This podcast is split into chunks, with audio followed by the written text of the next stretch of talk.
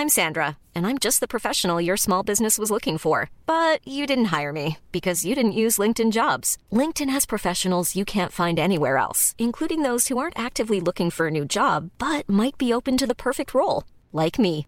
In a given month, over 70% of LinkedIn users don't visit other leading job sites. So if you're not looking on LinkedIn, you'll miss out on great candidates like Sandra. Start hiring professionals like a professional. Post your free job on linkedin.com/people today. Midi une sur CNews. Bonjour à tous, soyez les bienvenus. Je suis ravie de vous retrouver pour cette émission de débat et d'infos de la mi-journée. Au sommaire, Vladimir Poutine qui revendique la prise de Mariupol, une opération qu'il qualifie de libération. Il ordonne non pas de donner l'assaut, mais d'assiéger les derniers combattants ukrainiens. Mariupol, ville détruite à 95%, mais ville stratégique de par sa position géographique. Alors est-ce un tournant dans cette guerre? On fera le point. Et bien sûr, nous reviendrons sur le débat de l'entre-deux tours entre Marine Le Pen et Emmanuel Macron que vous avez peut-être suivi. Qui ressort vainqueur de cet exercice? Qu'est-ce que vous en retenez?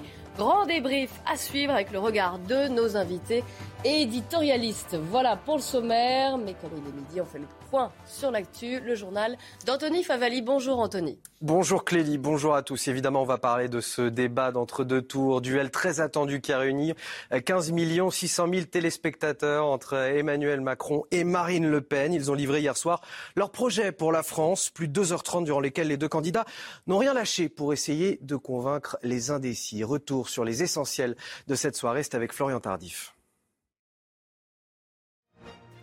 Cinq ans après leur premier face-à-face de l'entre-deux tours, Marine Le Pen était pressée d'en découdre avec Emmanuel Macron, peut-être un peu trop. C'est son peuple. Marine Le Pen, oserais-je, alors que le débat a à peine commencé, vous interrompre un faux départ qui n'a pas semblé de prime abord déstabiliser la candidate. Durant près de trois heures, les deux adversaires se sont rendus coup pour coup. Principal angle d'attaque de Marine Le Pen, le bilan de son rival. Monsieur Macron, mais je, rappelle que vous êtes le président qui a créé 600 milliards d'euros de dettes supplémentaires en cinq ans, dont deux tiers qui n'ont rien à voir avec le Covid. Mais c'est totalement faux, Madame Le Pen. 600 milliards d'euros de dettes supplémentaires Emmanuel Macron, quant à lui, n'a cessé de ramener son adversaire à son passé, héritière du Front National de son père.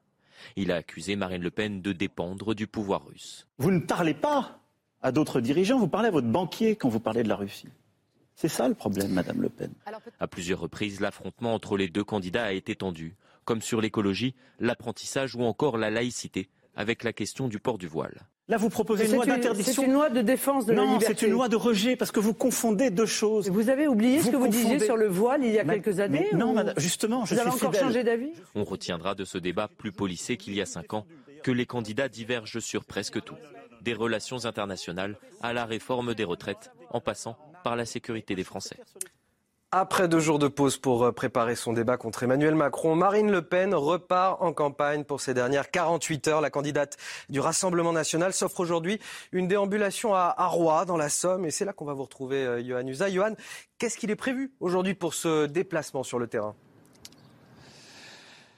Oui, première halte pour Marine Le Pen durant cette journée de campagne ici dans la Somme à la rencontre d'une trentaine de transporteurs euh, routiers, déplacement symbolique bien sûr, axé à nouveau, donc vous l'aurez compris, sur le pouvoir d'achat et principalement la hausse des carburants. Marine Le Pen qui rencontre des transporteurs routiers qui étaient en manifestation il y a un mois précisément pour manifester contre cette hausse du prix de l'énergie. Elle leur répétera donc leur proposition. Marine Le Pen qui s'est plusieurs fois dite inquiète pour cette euh, profession en raison donc précisément de la flambée du prix des euh, carburants. La candidate du Rassemblement national qui sera ensuite en fin de journée à 18h30 très précisément à Arras devant 3 à 4 000 militants pour son dernier meeting de campagne, une tentative de démonstration de force donc durant euh, lequel eh bien elle va évidemment tenter de mobiliser mobiliser le cœur de son électorat bien sûr et mobiliser les abstentionnistes. Elle le sait, s'il lui reste ne serait-ce qu'une petite chance de l'emporter dimanche prochain, elle doit euh, convaincre ceux qui se sont abstenus au premier tour, c'est-à-dire principalement les jeunes d'aller euh, voter, des jeunes qui sont le cœur de cible, l'un des cœurs de cible de l'électorat de Marine Le Pen. Et puis demain, elle occupera à nouveau euh, tout le terrain du matin jusqu'à la fin de journée pour cette dernière journée de campagne, 24 heures pour tenter de convaincre les derniers indécis avec là encore très vraisemblablement le pouvoir d'achat au cœur de cette journée de campagne. Et voilà pour ce programme chargé de Marine Le Pen. Merci Johan Usaï, merci également à Olivier Gangloff qui est derrière la caméra. Dans l'actualité internationale à présent, Vladimir Poutine qui annonce ce matin que les forces russes ont pris le contrôle de la ville de Mariupol au sud-est de l'Ukraine. Sur place, la situation humanitaire est catastrophique. La vice-première ministre ukrainienne a annoncé le départ de quatre bus d'évacuation depuis la ville. Les derniers combattants ukrainiens retranchés dans l'usine Azovstal refusent de se rendre. On compte également plusieurs centaines de civils en manque d'eau et de vivres au sein de ce site Un quotidien qui semble de plus en plus euh, difficile à vivre pour de nombreux Ukrainiens, tant les Russes intensifient les attaques. À Dnipro, euh, symbole de la résistance à l'est du pays, la population est désemparée. Les habitants tentent, comme ils le peuvent, de préserver les enfants des combats terrés dans des bunkers. Écoutez. Le matin, je me lève et je prie. Le soir, je vais me coucher et je prie pour que tout aille bien. Je veux que les enfants soient heureux, qu'ils ne voient ni n'entendent jamais cela. Je n'ai jamais pensé que mon enfant verrait quelque chose comme ça. Il y a eu des évacuations à Bakhmut, des évacuations à Kramatorsk, une évacuation à Povrovsk. Il y avait un nombre énorme de personnes. Ensuite, il y a eu une petite diminution, mais maintenant, ça recommence à augmenter. On termine avec un, anniversaire royal, celui de la reine Elisabeth qui fête aujourd'hui ses 96 ans. À cette occasion, la, famille royale a sorti cette dernière photo de la reine. Voilà, vous allez le voir avec euh, euh, ces, beaux chevaux dans les jardins de Windsor. Voilà pour l'essentiel de l'actualité. Avant de retrouver Clélie Mathias et ses invités pour Midi News, tout de suite, l'économie. La chronique éco vous est présentée par Scale, l'école de commerce qui forme vos apprentis dans toute la France. Scale, la culture des talents.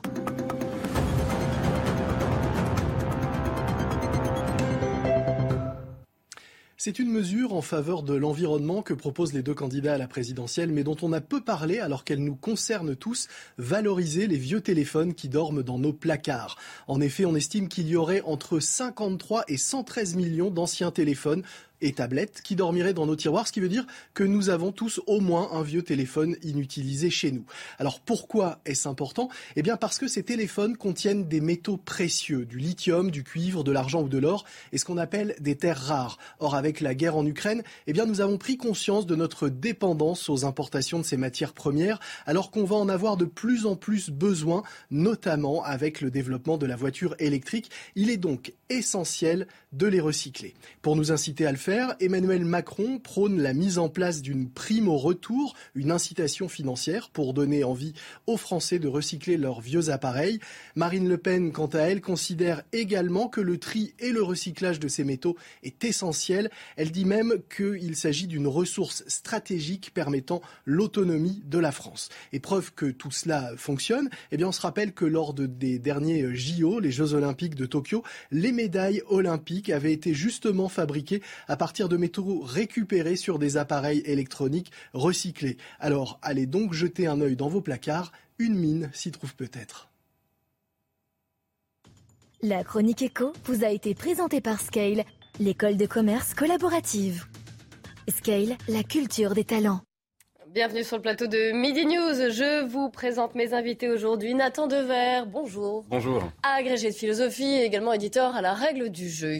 Frédéric Durand est à côté de vous. Bonjour, bienvenue Frédéric. Vous êtes directeur de la revue L'Inspiration politique. Et puis Renaud Girard, grand reporter, chroniqueur international au, Figaro, on peut vous livre. Et puis rentrez, Michel Taube, allez-y. Petit passage devant la caméra. C'est ce qu'on appelle une entrée à vue. C'est pas grave, bienvenue.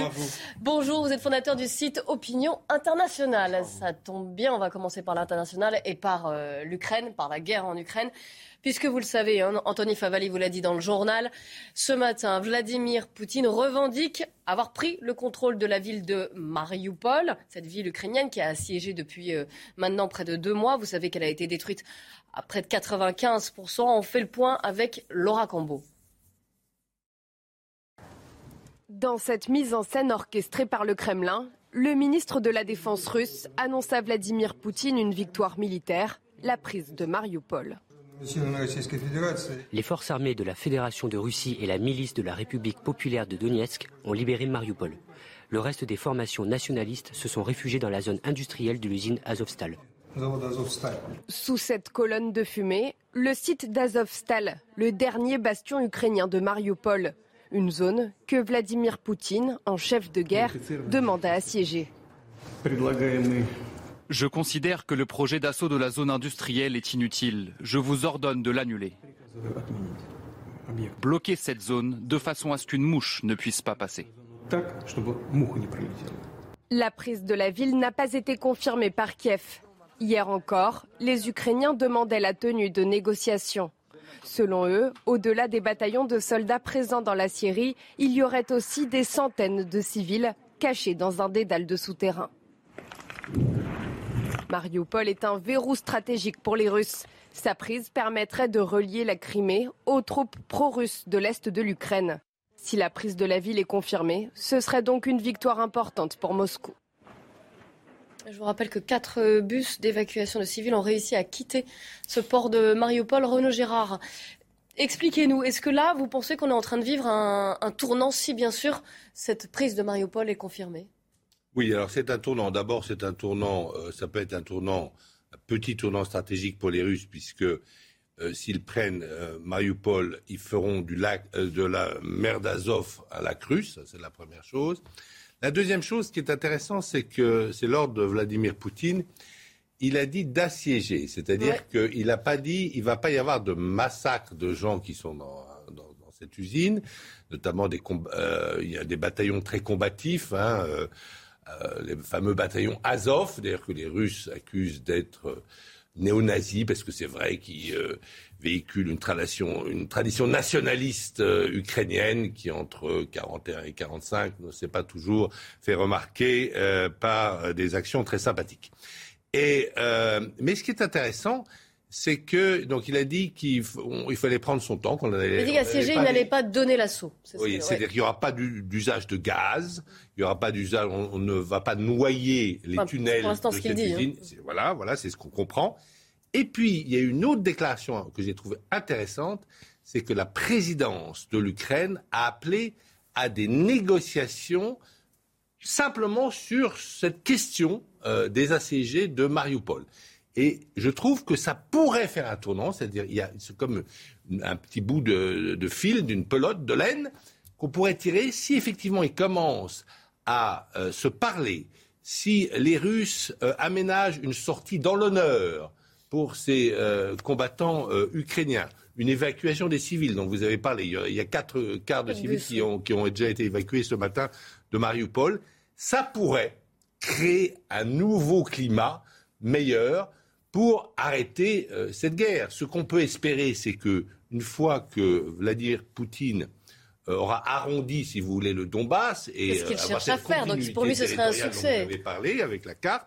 Eh bien, qu'ils disent euh, le 9 mai, par exemple, à la parade de, la victoire à Moscou, voilà, voilà euh, le narratif, ça serait ben, j'arrête parce que j'ai réussi à protéger nos frères russophones euh, des, du risque, disait-il évidemment, hein, je le cite, de génocide par les Ukrainiens.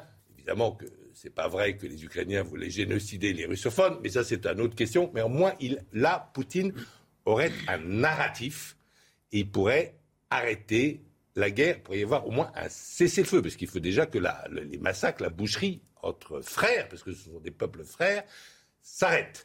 Les Russes et les Ukrainiens, ils ont quand même vécu 350 ans ensemble, si vous voulez. Bon, il faudrait que ça s'arrête. Voilà, ça, j'y vois, peut-être je suis trop optimiste, mais j'y vois un petit, dans les déclarations à la fois de Poutine et de la présidence ukrainienne, une petite lumière d'espoir. On va voir aussi comment, évidemment, les, Ukrainiens réagissent. On va faire euh, euh, intervenir les, les, autres participants de ce débat, mais juste avant, puisqu'il est midi 15, on fait un point sur l'actu. Audrey Berthaud. Trois militants de droite ont été violemment agressés à la sortie d'un bar à Grenoble. Ça s'est passé dans la nuit de mardi à mercredi en plein centre-ville. Selon eux, les agresseurs sont des militants d'extrême gauche qui les avaient déjà menacés auparavant. Deux plaintes ont été déposées et une enquête a été ouverte. Et puis cette bonne nouvelle, l'épidémie de grippe est en baisse en métropole, y compris pour la première fois pour les décès, selon le bilan de Santé publique France. Comme la grippe circule encore en parallèle du Covid-19. Santé publique France réaffirme l'importance des gestes barrières et de la vaccination. Et puis les plumes, les paillettes et la samba de retour à Rio de Janeiro. Le maire de la ville a remis symboliquement hier une énorme clé de la ville merveilleuse selon lui au roi Momo que vous voyez sur ces images. Personnage jovial en costume bleu électrique au milieu d'une pluie de confettis.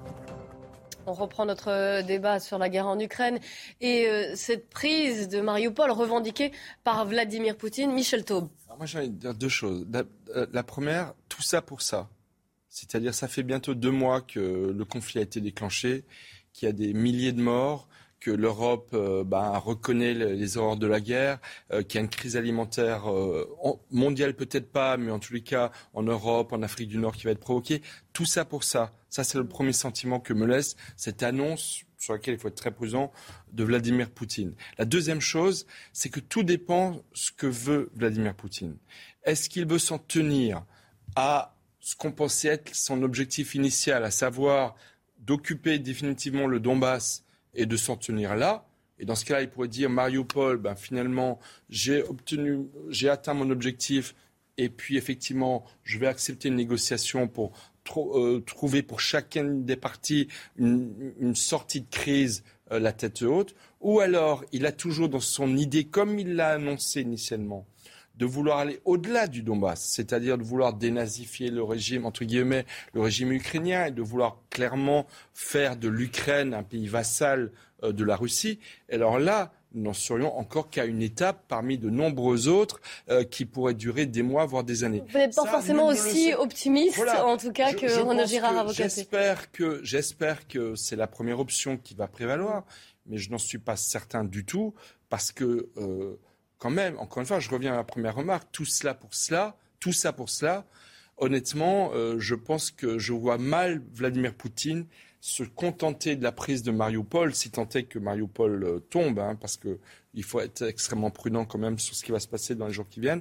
Mais je pense effectivement que euh, d'ici le 9 mai, Vladimir Poutine aura peut-être d'autres idées en tête et que le conflit n'est peut-être pas prêt de terminer. Ce qui est sûr, c'est que c'est une victoire à la Pyrrhus, c'est-à-dire le coût stratégique pour la Russie est immense. Ils vont mettre des dizaines d'années à se, se rabibocher. et puis surtout, elle est, elle est, entièrement détruite, cette ville. Ah elle est détruite à 95%. en plus, il faudra bien, bien la reconstruire. Donc c'est aberrant. Stratégiquement, c'est juste une décision aberrante qu'a prise Vladimir Poutine d'attaquer l'Ukraine. Ah, on peut revenir, on en a déjà beaucoup débattu. Hein. Frédéric Durand. Oui, la première chose, c'est déjà, on voit la propagande politique derrière l'action militaire. Lorsqu'il parle de libération, je ne sais pas qui a le sentiment, parmi ces gens-là, d'avoir été libérés. Ils ont plutôt le sentiment d'avoir été bombardés, maltraités, etc., tués, que d'être libérés. Donc déjà là, on voit bien l'écart avec le réel. Puis après, moi, je, ne sais pas, mais il me semble qu'il y a deux façons de regarder les choses. Ou bien on assiste là, euh, globalement, dans cette guerre, un délire de Poutine euh, et son, et son goût de, de l'Empire, etc., où on y voit le cheval de Troie d'un changement de, l'ordre mondial, d'une recomposition de l'ordre mondial.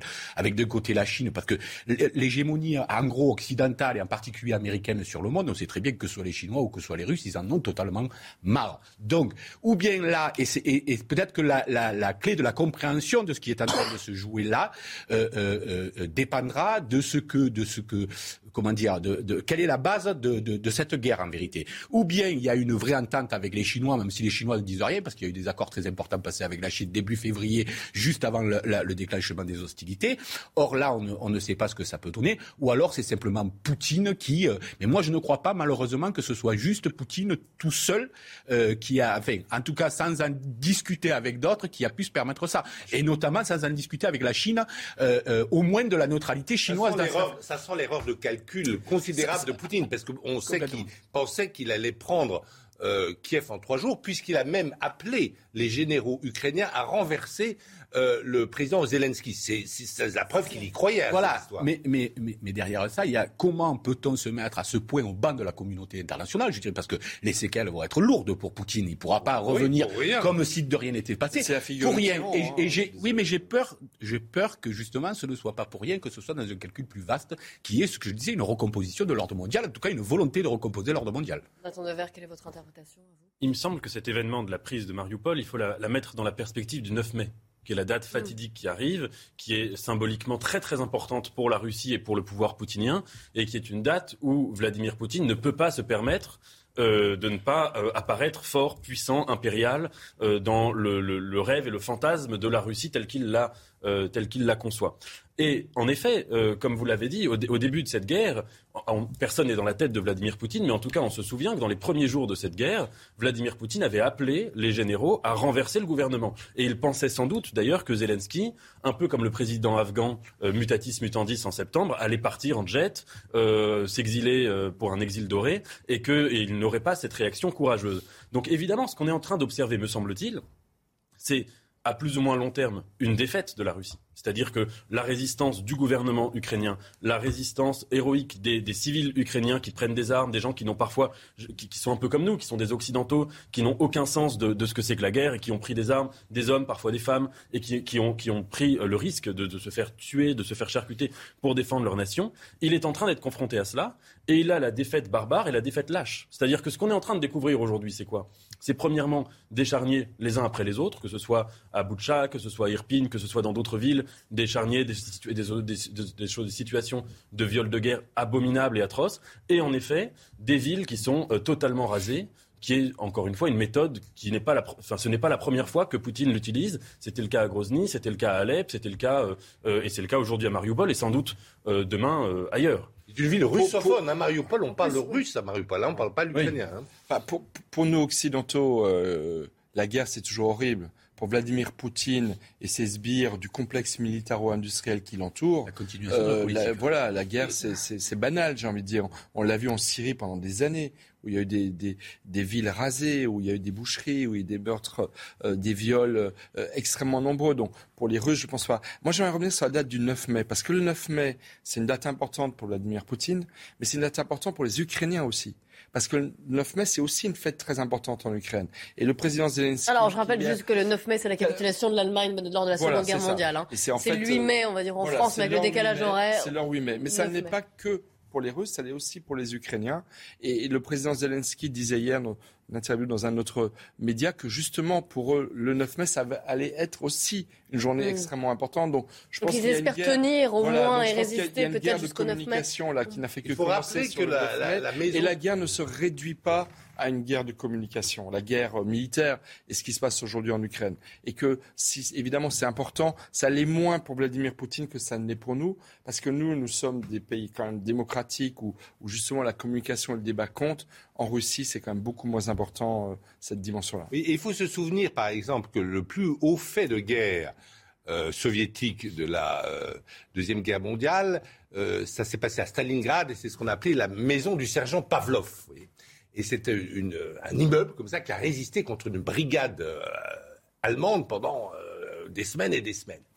Eh bien, dans cette section du commandée par le sergent euh, Pavlov, héros de l'Union soviétique, il y avait 15 Russes, c'est tout à fait vrai, il y avait quelques Tadjiks, et il y avait 8 Ukrainiens. Ils étaient ensemble. Donc, si vous voulez, l'héroïsme militaire russe, il y a aussi un héroïsme militaire ukrainien, qu'on retrouve d'ailleurs dans cette guerre, parce que euh, là, les Ukrainiens, euh, qui, après deux défaites en 2014-2015, se sont formés, se sont équipés et euh, ont prouvé qu'ils étaient d'excellents soldats. C'est des mêmes. D'ailleurs, D'ailleurs, je dirais cette, cette culture commune que vous évoquez euh, met un sacré coup sur la tête sur la, à la théorie du choc des civilisations euh, de Samuel Huntington, puisque lui-même disait que euh, il ne pouvait, en tout cas, dans, dans, avec sa grille de lecture du monde, il ne pouvait y avoir de conflit armé entre la Russie et l'Ukraine, parce que c'était le même berceau civilisationnel.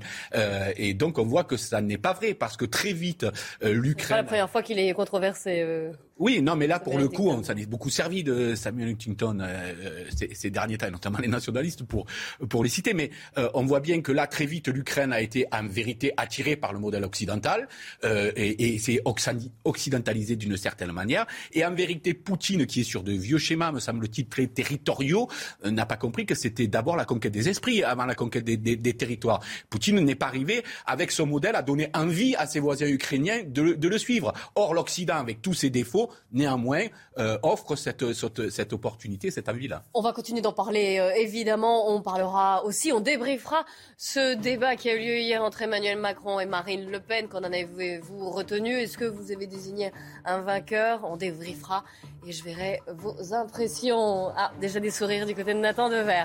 On a hâte de savoir pourquoi. Restez bien avec nous sur CNews. Midi 29 sur CNews. Euh, soyez les bienvenus si vous nous rejoignez. Dans un instant, nous reprendrons notre débat de Midi News. Mais avant cela, à midi et demi, donc, on fait un point sur le rappel des titres. Audrey Berthaud.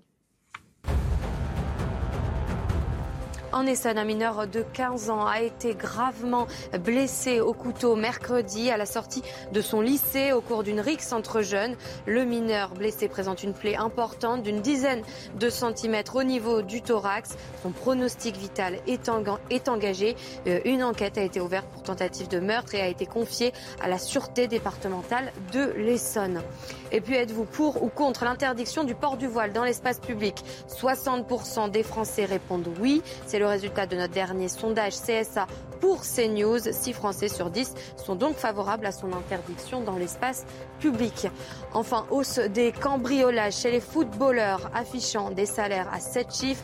Ils suscitent autant l'admiration que la voracité du banditisme. Des gangs se spécialisent dans les cambriolages au domicile des joueurs de football. Une note fait état de 21 cas l'an dernier contre 13 en 2020. Les joueurs du PSG sont, sont d'ailleurs particulièrement visés. Mes invités aujourd'hui, Michel Taube, Renaud Gérard, Frédéric Durand et Nathan Dever. On continue de parler de la guerre en, Ukraine et bien sûr de cette annonce faite par Vladimir Poutine ce matin qui dit avoir libéré évidemment avec tous les guillemets que cela doit comporter. Hein, libéré donc Mariupol et il affirme ne pas vouloir donner l'assaut sur euh, les combattants ukrainiens qui résistent encore dans ce dans cette euh, j'allais dire de ce complexe sidérurgique, mais il veut les assiéger. Écoutez-le. La fin du travail de libération de Mariupol, c'est un succès. Félicitations. Envoyez nos remerciements aux troupes. Je considère que l'assaut proposé de la zone industrielle n'est pas approprié. J'ordonne de l'annuler. Il ne faut pas pénétrer dans ces catacombes et ramper sous terre à travers ces installations industrielles. Bloquer toute cette zone de manière à ce que même une mouche ne passe pas. Voilà, c'était l'annonce du chef du Kremlin, Nathan Dever. Oui, je voulais juste rebondir sur ce que vous disiez tout à l'heure quand, vous souleviez la question du choc des civilisations. Mmh. C'est-à-dire qu'en effet, ce, paradigme euh, théorisé par Huntington euh, semble euh, être mis à mal par la, par la guerre qui se passe actuellement en Ukraine, pour deux raisons. D'abord parce que Huntington ne le prévoyait pas, et deuxièmement parce que Russes et Ukrainiens sont ce qu'on pourrait appeler des peuples frères. un exemple qu'on peut citer, c'est que Zelensky est russophone. Donc euh, il y a proximité culturelle, et que les sketchs de Zelensky étaient même très regardés en Russie. Il y a proximité culturelle, historique entre ces deux peuples. Ça, c'est vrai. Mais ensuite, quand on s'interroge sur les, les, je dirais, les motivations idéologiques de cette guerre, et quand on lit, par exemple, un certain nombre d'idéologues qui sont très proches et qui sont les inspirateurs de Poutine, comme Alexandre Douguin, on voit qu'il y a quand même chez eux une tentative, enfin, que, le, cœur de l'affaire, le nœud de l'affaire pour eux, c'est quand même une question de civilisation. toute la théorie de Douguin, l'inspirateur de cette guerre, enfin, pas l'inspirateur de cette guerre, mais disons l'inspirateur idéologique de la politique poutinienne, c'est de dire que la Russie aujourd'hui est la vraie Europe. C'est-à-dire qu'il y aurait, selon Douguin, des racines euh, spirituelles ou métaphysiques dans l'Europe, la philosophie grecque et la pensée médiévale euh, chrétienne, que l'Europe, euh, la nôtre, l'Europe occidentale, l'Europe libérale, l'Europe de l'Union européenne auraient trahi ces dites racines et qu'il appartiendrait donc pardon, à la Russie euh, de, reconstituer un bloc civilisationnel qui, certes déplacé sur le plan géographique, mais qui prolongerait ses racines métaphysiques. Donc il y a quand même une question d'un monopole civilisationnel entre, d'un côté, une Europe qui est, euh, disons, celle de la démocratie libérale, celle euh, du respect aussi des minorités, qui, est une grande question pour les idéologues comme Dugin, qui, trouvent ça absolument insupportable, les, je les cite, hein, mais les lobbies LGBT tels qu'ils en parlent, etc., ils trouvent ça insupportable. Pour eux, c'est vraiment un sujet. Donc il y a cette crise civilisationnelle. Je dirais que s'il fallait dire en un mot, qu'on n'avons pas affaire à un choc des civilisations, mais à une crise de la civilisation. ce qui est très, intéressant, effectivement, ce n'est pas un choc des euh, civilisations au sens où on parle euh, Huntington dans un livre qui reste un très grand livre, hein, quand même, euh, écrit à la fin des années 90, parce que ce sont des Slaves orthodoxes si vous voulez. Et les Cosaques Zaporog, qui sont les Ukrainiens, ont demandé librement d'ailleurs de se réunir au tsar Alexis Ier en, en 1654. Ils sont effectivement donc très proches et le Premier ministre Yatsenyuk, ukrainien, me disait lui-même qu'il parlait russe à sa femme en, revenant euh, chez lui. Mais euh, là où on peut dire qu'il y a effectivement une différence idéologique importante, c'est ce que j'appellerais la ligne de Théodose. C'est-à-dire que ce qui est plus important en Orient, c'est ce que pense l'empereur, le tsar, le César, si vous voulez, c'est le pouvoir hiérarchique. Chez nous, ce qui est le plus important, c'est le droit. Et vous avez vu le débat hier, c'est le droit, la Constitution. Le droit, est notre maître. C'est pas le César qui est maître. Et là, c'est très intéressant parce que, effectivement, euh, Vladimir Poutine, il efface le droit parce qu'il faut quand même, ce qu'il ne dit pas, Vladimir Poutine dans, son mémoire, dans, ses écrits, c'est que la Russie a librement reconnu l'indépendance de l'Ukraine. Il y a des traités, il y a des ambassadeurs qui ont été échangés, il y a des référendums qui ont été faits. Ça, c'est le droit, le droit international. Et ça n'a pas été arraché à la Russie, c'est une volonté de la Russie. Il y a eu le mémorandum de Budapest où librement le président russe a garantit l'intégrité territoriale de l'Ukraine. On est en décembre 1994. Et ça, ce droit qui existe, eh bien, effectivement, on a vu, hélas, Vladimir Poutine le balayer. Donc, je suis d'accord avec Nathan, il y a quand même une différence idéologique, même si le substrat culturel des deux nations est exactement le même. C'est pour ça qu'au nom de ce, césarisme que vous évoquez, je trouve complètement anormal qu'on interdise des artistes russes ou qu'on interdise. Euh, Bien sûr. Parce que justement, euh, c'est la décision de et, et, pas, d'un peuple. Et je pense qu'on prend un mauvais chemin lorsqu'on se met, que ce soit des sportifs, que ce soit des, des artistes, etc., à vouloir les, les, interdire au prétexte de ce que fait cet homme-là euh, dans l'état d'esprit que vous décriviez. Voilà, je trouve ça très dommage. Vive la musique russe, vive les sportifs russes. Euh, voilà, vive, vive la nation russe, évidemment. Alors évidemment, ça c'est une question à débattre euh, forcément. On est, très vous culturellement. quand vous allez au théâtre, vous allez voir du Tchékov. Quand vous conseillez à votre enfant de lire un roman, bah, vous lui conseillez euh, Dostoïevski. Ben oui, on est très proche des Russes, bien sûr. Mais je ne pas dit le contraire. Je dis que c'est un débat justement sur jusqu'où doivent aller les sanctions. Ben Est-ce que le les peuple russe... culturelles sont ignobles, c'est tout. Ignobles. C'est un vaste débat. Michel Taube. Je suis d'accord que ce n'est pas une guerre des civilisations, c'est une guerre au sein de la civilisation européenne où se joue justement la question du droit, de la liberté ou celle de l'autorité, voire même du tyran. Parce que dans l'histoire de l'Europe, la question du tyran, elle est absolument fondamentale de nombreuses étapes de notre histoire. Et Poutine, c'est un peu la figure du nouveau tyran qui essaie de balayer des conquêtes de la civilisation européenne où se mêlent le religieux, la raison, la philosophie, etc. Moi, j'aimerais dire autre chose, puisqu'on est en France quand même, et qu'on est dans un contexte d'élection présidentielle. Moi, j'étais assez étonné hier dans le débat présidentiel de combien l'ombre de Poutine a plané sur le débat surtout dans les 20 premières minutes lorsqu'il s'est agi de parler de, de l'Ukraine. Marine Le Pen, j'étais très surprise de la façon presque euh, sympathique à laquelle elle a salué les efforts du président de la République. Et puis évidemment, quand le président de la République l'a attaqué sur son prêt russe, j'avais vraiment l'impression que l'ombre de Poutine pesait et que Vladimir, Emmanuel Macron essayait de prendre sa revanche un peu sur Vladimir Poutine sur un point qu'il a d'ailleurs rappelé hier dans le débat. Il a rappelé qu'il y a cinq ans, il y avait eu des tentatives de déstabilisation d'En Marche par des services secrets et, et les réseaux sociaux euh, russes.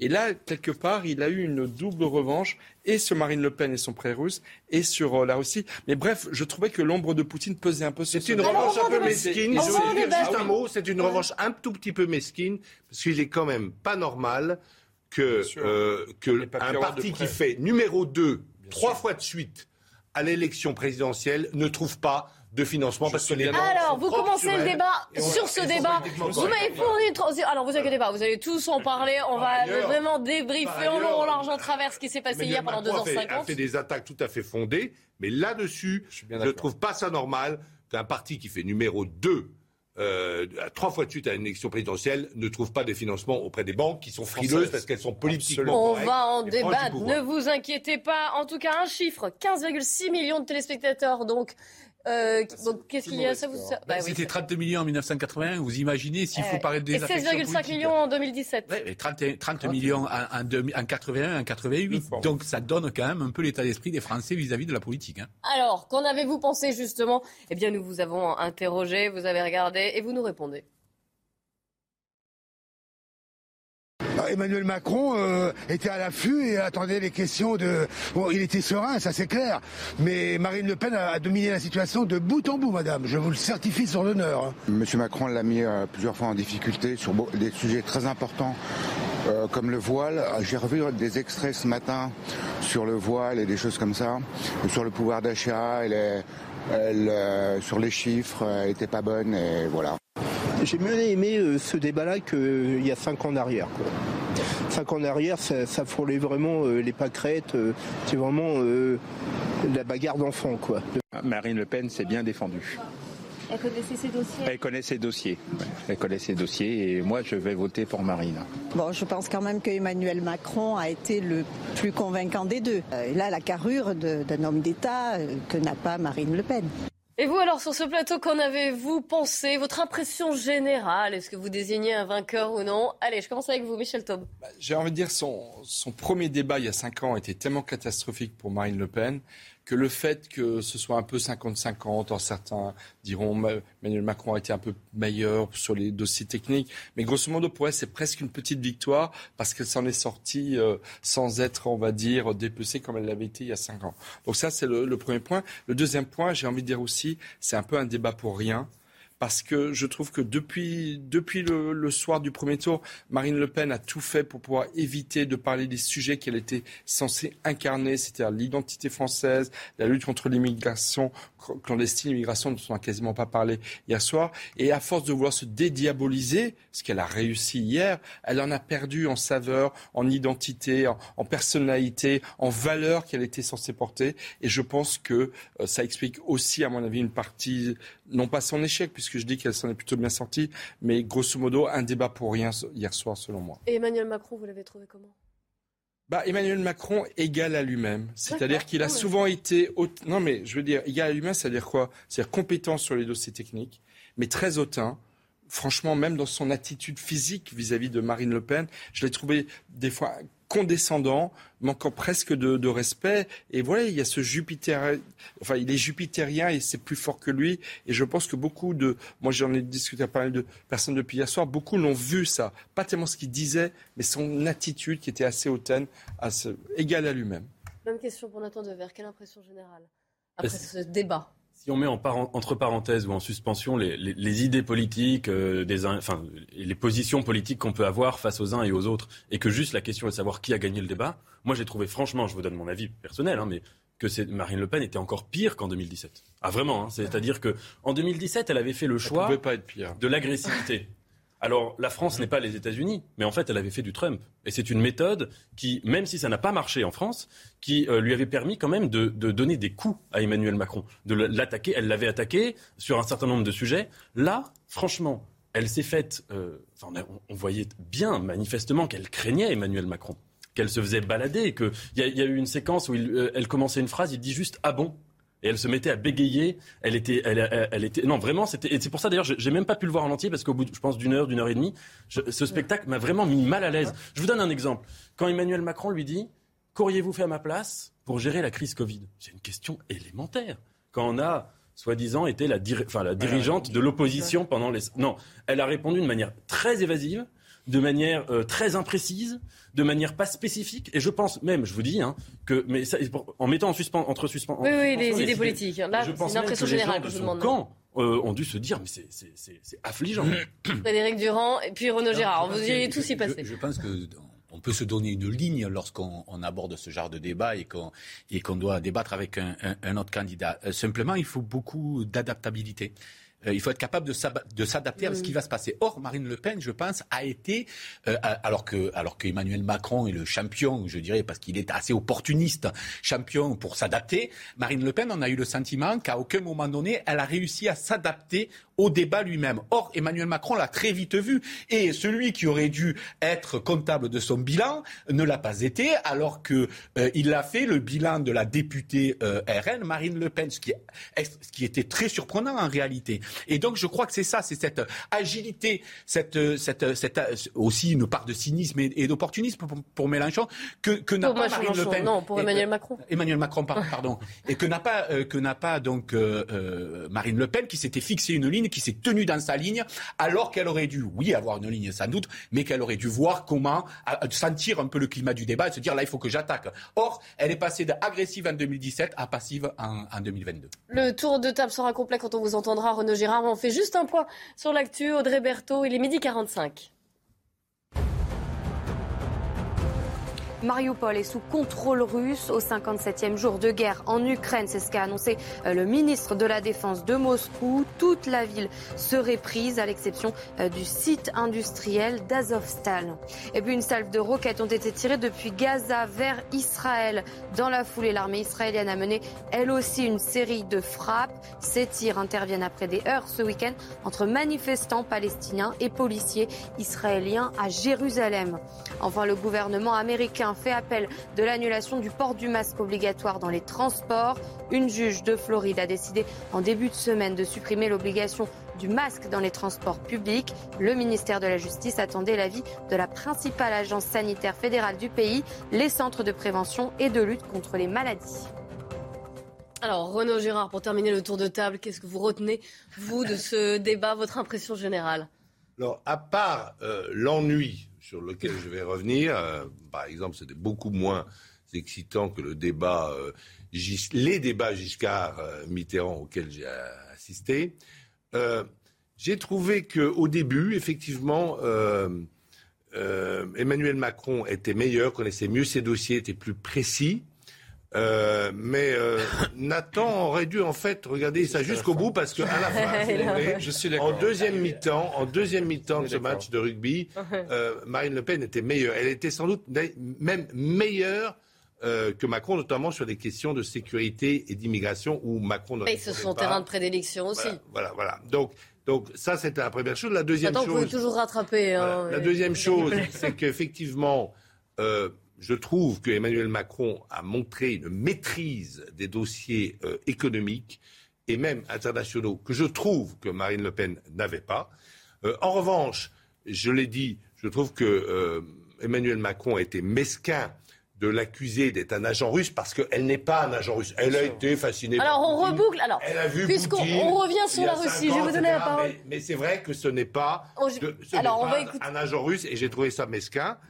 Euh, en revanche, ce qui était incroyable, c'est que euh, les détails de la conversation sur je mettrai 100 euros de prime de ceci, 150 euros de prime de ceci. Et ce qui était fabuleux, ce n'est pas la Constitution. La Constitution dit, article 20, le gouvernement détermine et conduit la politique de la nation. là, c'est une élection présidentielle et donc le président n'est pas chargé d'augmenter de, 10% ou de diminuer de 10% l'aide au l'appel, l'aide au logement. Donc ce qui est intéressant, c'est qu'il y avait un débat institutionnel qui n'a pas du tout été traité. Euh, le président, le Premier ministre, est-ce qu'il faut encore avoir un Premier ministre? J'en sais rien, ça n'a pas été traité. Et donc là, je trouve aussi un débat qui était un peu escamoté sur les grandes, les grandes questions institutionnel, j'ai trouvé ça très ennuyeux. C'était un débat de Premier ministre, peut-être plus que de candidat à l'élection présidentielle. Et je suis assez d'accord. Et je pense que c'est autant la faute d'Emmanuel Macron, qui a peut-être voulu éviter les sujets qui fâchent, que de Marine Le Pen, qui, encore une fois, a vouloir trop se concentrer sur le pouvoir d'achat. On s'en est d'ailleurs un peu noyé, je trouve, au tout début du débat. Euh, finalement, est passé à côté des questions essentielles qui a été censé porter. Et pour moi, le moment clé du débat, je vais vous le dire, c'était justement au moment où ils ont parlé de la laïcité, lorsque Emmanuel Macron Macron ose dire, ose dire, à l'évocation du port du voile, si vous interdisez le port du voile, vous aurez la guerre civile. Je suis très déçu que Marine Le Pen ne lui ait pas répondu. Mais c'est la soumission que vous êtes en train d'annoncer. Parce qu'en fait, la réalité, c'est qu'en disant vous aurez la guerre civile face au voile, ça veut dire donc que les partisans du voile l'ont déjà gagné. C'est un argument inacceptable par Macron. Et, c'est vrai que à ce moment-là, j'ai trouvé que Marine Le Pen n'a pas été à la hauteur de l'idée qu'elle se fait et qu'elle porte, euh, et qui a fait qu'Éric Zemmour existe en politique, que, que la France est quand même à droite, il y a quand même des grands, des territoires perdus de la République, parce que je le dis, notamment nos constituants musulmans, le problème c'est pas l'islam, c'est l'islamisation et le port du voile en est le symbole, le symbole tout simplement. Donc lorsqu'Emmanuel Macron dit cette phrase terrible, vous aurez la guerre civile, mais la guerre civile contre le voile, c'est une guerre qu'on ne veut pas mener. C'est ça qu'a dit Emmanuel Macron. Il nous a annoncé là les cinq prochaines années de son quinquennat sur cette question essentielle pour l'avenir de notre pays. Et je pense que ça a été le moment clé du débat. Du débat, et j'ai envie de dire, peut-être du dernier débat, parce que l'autre conviction qui est la mienne, on l'a vu hier avec cette forme d'ennui qui a habité les débats, c'est que c'était peut-être le dernier grand duel de second tour. Entre, Moi, je suis vraiment entre deux candidats présents au second tour. Oui, mais parce que on le voit. On sait que l'exercice est fatigué, en, fait. Ans, il y a de moins en moins d'auditeurs, deux fois moins comme il Oui, Frédéric Durand l'a rappelé, 30 millions. Euh... Qu'il y a cinq ans. Moi, je pense qu'en deux heures et demie, trois heures, vous ne pouvez pas en plus faire le tour de tous les débats. Il y a quand même des sujets qui n'ont pas été abordés. L'agriculture n'a pas été abordée et, et beaucoup d'autres. Et donc, moi, je suis beaucoup plus partisan d'un système à l'américaine, d'avoir trois débats entre les candidats sur 15 jours ou trois semaines, un sur un ou deux thèmes, un sur deux autres thèmes, et que nos concitoyens aient le temps de se faire une idée, parce que là, en deux heures et demie, c'est plus le show où on s'ennuie que véritablement une façon de se faire une opinion sur les projets de chacun des deux candidats. Juste pour, pour, résumer un peu, pour moi, il y avait quand même deux représentants euh, de, de, de, de modèles différents, deux modèles tous les deux capitalistes différents, mais qui recoupent finalement ce qu'on voit se passer au niveau mondial. C'est-à-dire que vous avez d'un côté une sorte de capitalisme technolibéral incarné par Emmanuel Macron, et de l'autre côté un capitalisme plutôt national autoritaire euh, incarné par euh, euh, Marine Le Pen. Mais ça, on le retrouve par exemple en Chine. Vous avez pas, c'est le capitalisme en Chine, hein, c'est pas du communisme. Soyons très clairs.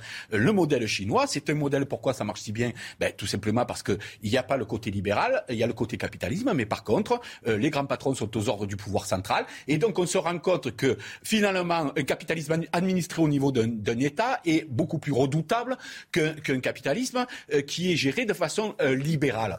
Euh, donc, dans les deux cas, pour moi, en tout cas, c'est toujours les mêmes qui sont exploités. Cependant, on voit bien que le modèle chinois aujourd'hui, c'est pour ça qu'il est aussi inquiétant. Et c'est pour ça, tout à l'heure, quand on parlait de renversement de l'ordre mondial, il est aussi de cette nature-là. C'est-à-dire, quelle nature va avoir le capitalisme Et là, on avait un peu ces deux modèles-là qui, qui, qui s'opposaient.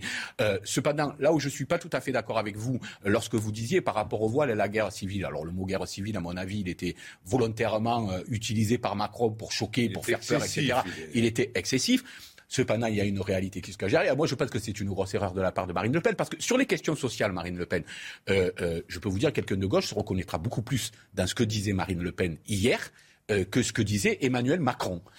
cependant, sur la question, de notre pays, sur la question du voile, la question qui est posée, c'est la question effectivement de l'amalgame, parce que ou vous êtes en capacité de dire ce qu'on n'est pas capacité de dire, que tous les gens qui sont voilés le font pour euh, une, question de signe politique par rapport à l'islamisme, ou alors vous admettez, ce qui me semble être le cas, que certains le font au nom de la religion, même si la religion ne l'impose pas.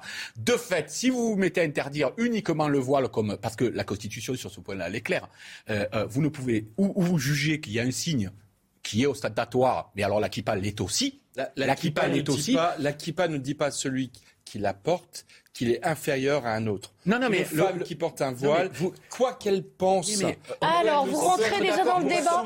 On peut être d'accord pour être contre le voile. S'il vous plaît, on va continuer dans le débat. Vous entendrez des extraits aussi de ce débat. On va rentrer dans les détails, dans tous les thèmes qui ont été abordés. Évidemment, l'actualité aujourd'hui, c'est aussi le débrief de ce, de ce débat d'hier soir. Merci à Renaud Gérard.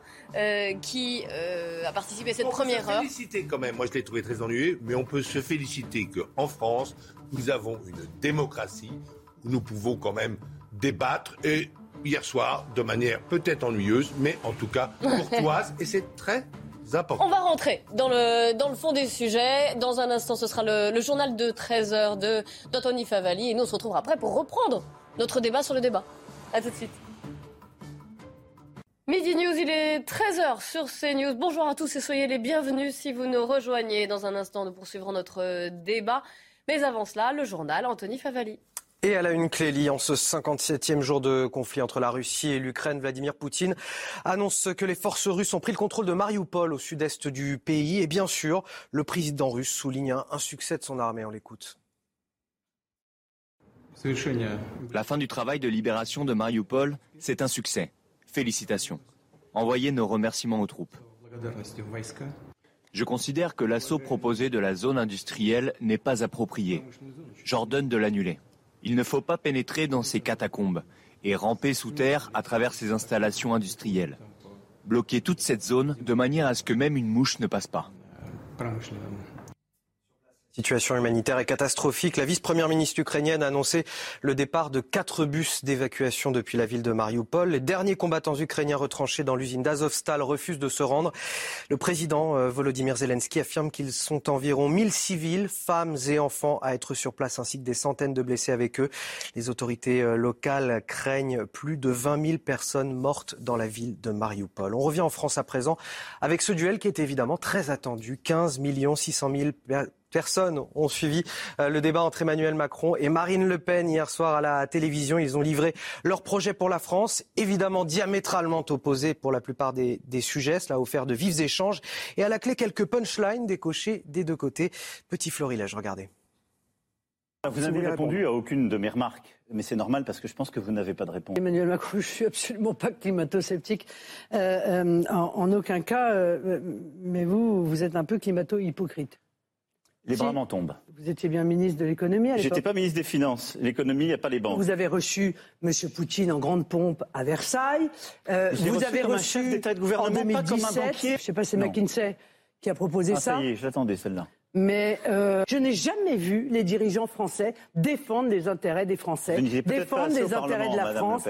Quand je vous vois dire l'Europe, l'Europe, l'Europe, je pense au mot du général de Gaulle. Euh, oh, Madame Le Pen, euh, venant d'où vous venez, vous ne devriez pas parler du général de Gaulle.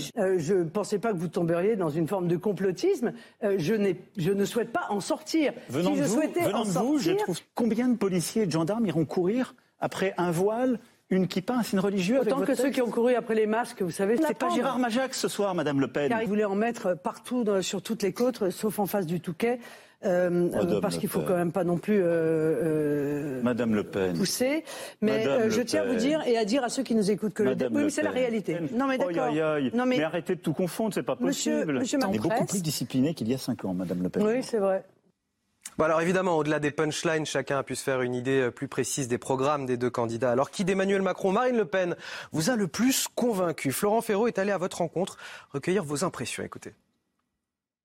Marine Le Pen s'est bien défendue. Elle connaissait ses dossiers Elle connaît ses dossiers.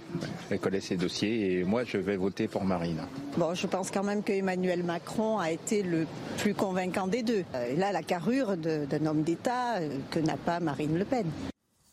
Un adolescent euh, poignardé à, Longjumeau devant le lycée professionnel Jean Perrin dans l'Essonne. La victime est grièvement blessée au thorax après une rixe qui a impliqué une trentaine d'individus. Opéré dans la nuit, son état est stable euh, à la victime. Quatre jeunes hommes ont été interpellés en début de soirée. Ils sont tous âgés euh, d'entre 17 et 18 ans. C'est la vidéosurveillance qui a permis leur identification.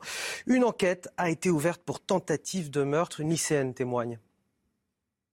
Au début, en fait, ça s'est juste bagarré.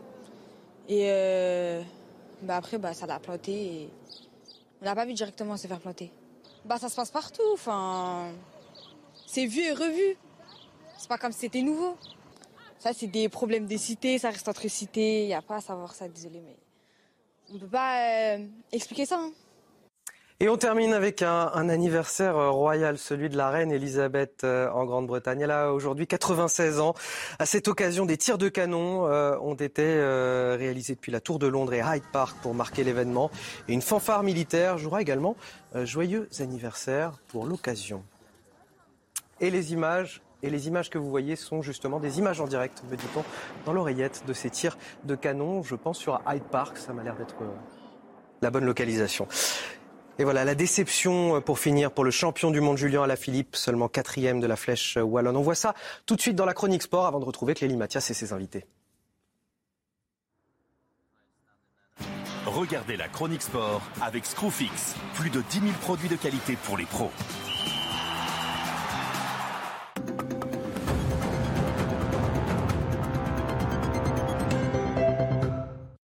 Dylan Tuns trop fort pour la concurrence. Le coureur Bahrain Victorious remporte l'édition 2022 et sa première flèche wallonne.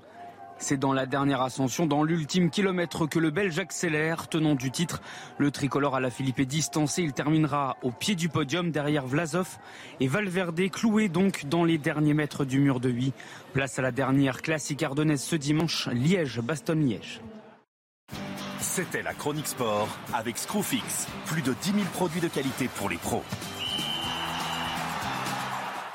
13h05 sur le plateau de Midi News. Euh, aujourd'hui, en compagnie de Nathan Dever, agrégé de philosophie et éditeur à la revue La Règle du Jeu. À vos côtés, Frédéric Durand, qui est euh, directeur de la revue L'Inspiration Politique. Elodie Huchard, qui nous a rejoint du service politique de CNews. Bonjour, soyez la bienvenue. Et Michel Taube, qui est bien sûr fondateur du site opinion internationale. Alors on va revenir sur ce débat hier entre les, deux finalistes, entre Emmanuel Macron donc, et Marine Le Pen, qui dès ce matin ont repris le chemin vers les Français, ils ont repris le terrain, comme on dit. L'un est en Seine-Saint-Denis, l'autre dans les Hauts-de-France.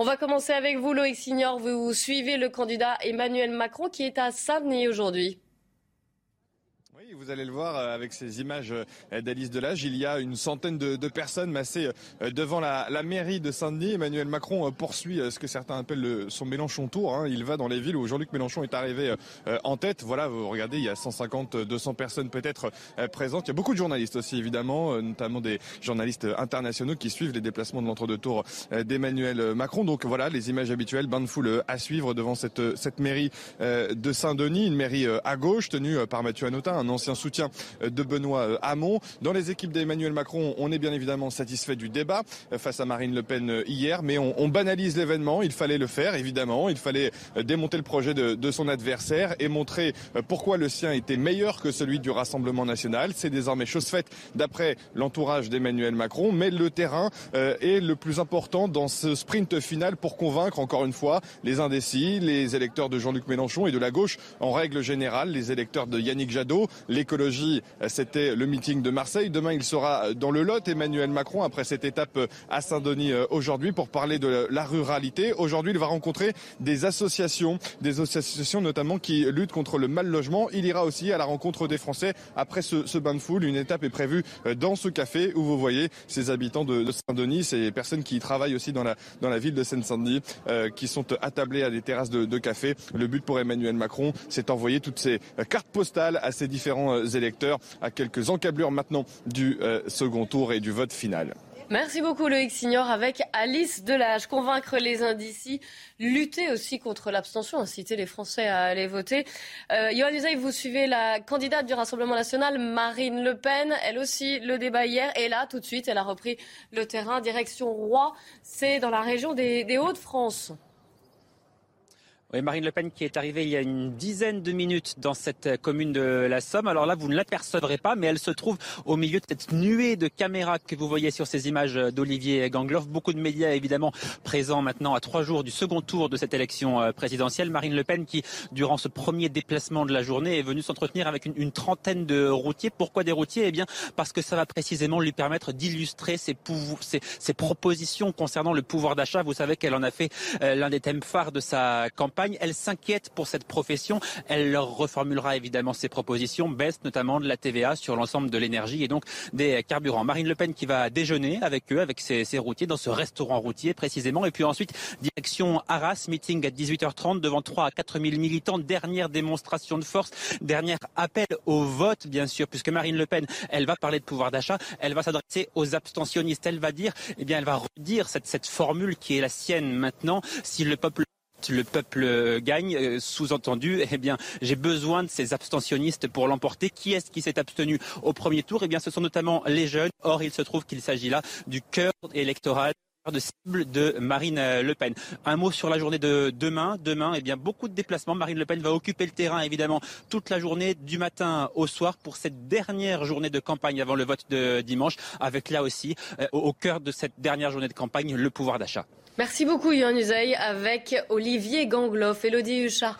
On le voit, hein, ils n'ont pas perdu une minute le débat qui s'est pourtant terminé très tard euh, hier soir. Et ils ont repris la route au contact euh, des Français, plutôt dans les régions euh, du Nord. C'est le sprint final et chaque minute compte. Oui, bien sûr, parce que l'élection a lieu dimanche, mais il faut rappeler qu'à partir de demain minuit, plus de son, plus d'images, on ne verra plus les candidats, puisqu'ensuite on est dans la période de réserve, donc il reste deux jours de déplacement. Évidemment, euh, c'est très court. On sait aussi que les Français se sont intéressés euh, assez tardivement à cette élection, donc ces déplacements-là sont très importants. On voit qu'il y a un peu deux stratégies euh, quelque part différentes. Marine Le Pen, elle est sur ses fondamentaux, elle est dans les Hauts-de-France, elle va chercher plutôt les abstentionnistes, quand Emmanuel Macron va essayer d'aller chercher justement les réserves de voix, comme le disait Loïc, aller chercher son Mélenchon tour justement dans des villes où il a pu identifier avoir euh, des réserves de voix.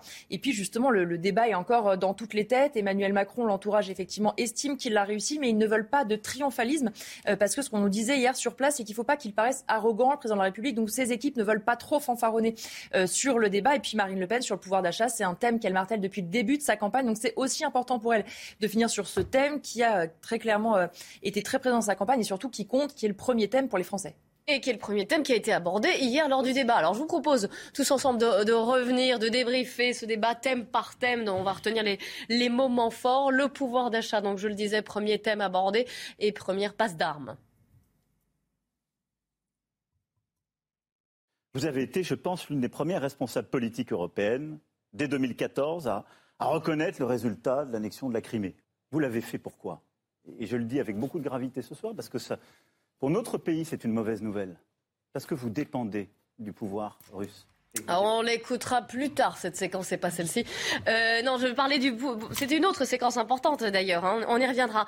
Non, je parlais du pouvoir d'achat, donc qui a été euh, le premier thème abordé par les, deux finalistes euh, de cette élection hier.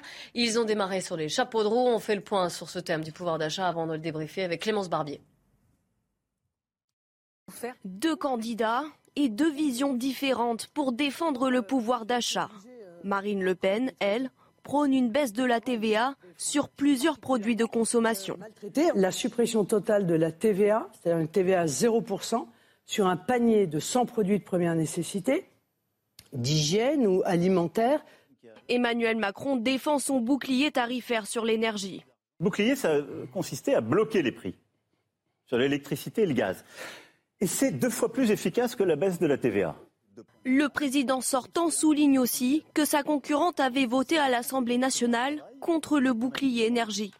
Vous avez voté contre le Parce que vous le faites de manière provisoire. Vous avez voté bien de contre faire un bouclier, mais en réalité, pardon, qui le paye, M. Macron, le bouclier? Ce sont les contribuables. Mais comme la baisse de la TVA à chaque fois, c'est d'un côté ou de l'autre. Vous n'avez répondu à aucune de mes remarques, mais c'est normal parce que je pense que vous n'avez pas de réponse. Là, votre baisse de la TVA, elle va aller aux grands distributeurs beaucoup plus qu'aux consommateurs, Madame Le Pen.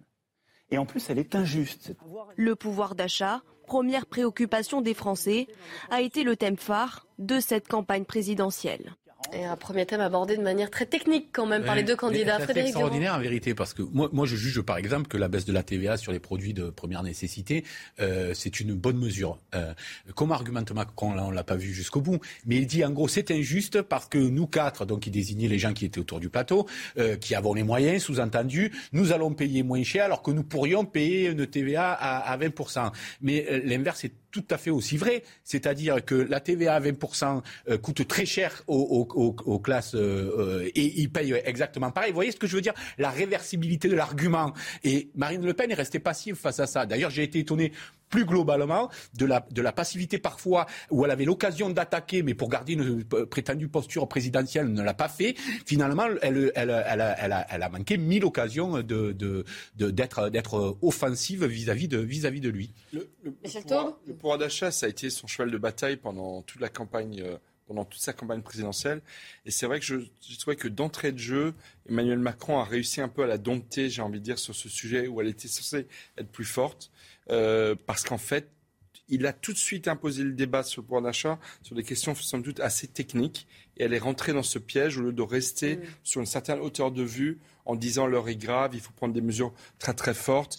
Euh, elle a parlé de pérennité alors que ce qui préoccupe vraiment les Français, je pense, c'est vraiment le court terme, c'est la fin du mois et la fin des mois, des mois à venir. Donc je trouve qu'elle est un peu tombée dans, dans, ce piège euh, tendu, de la technicité tendue par Emmanuel Macron.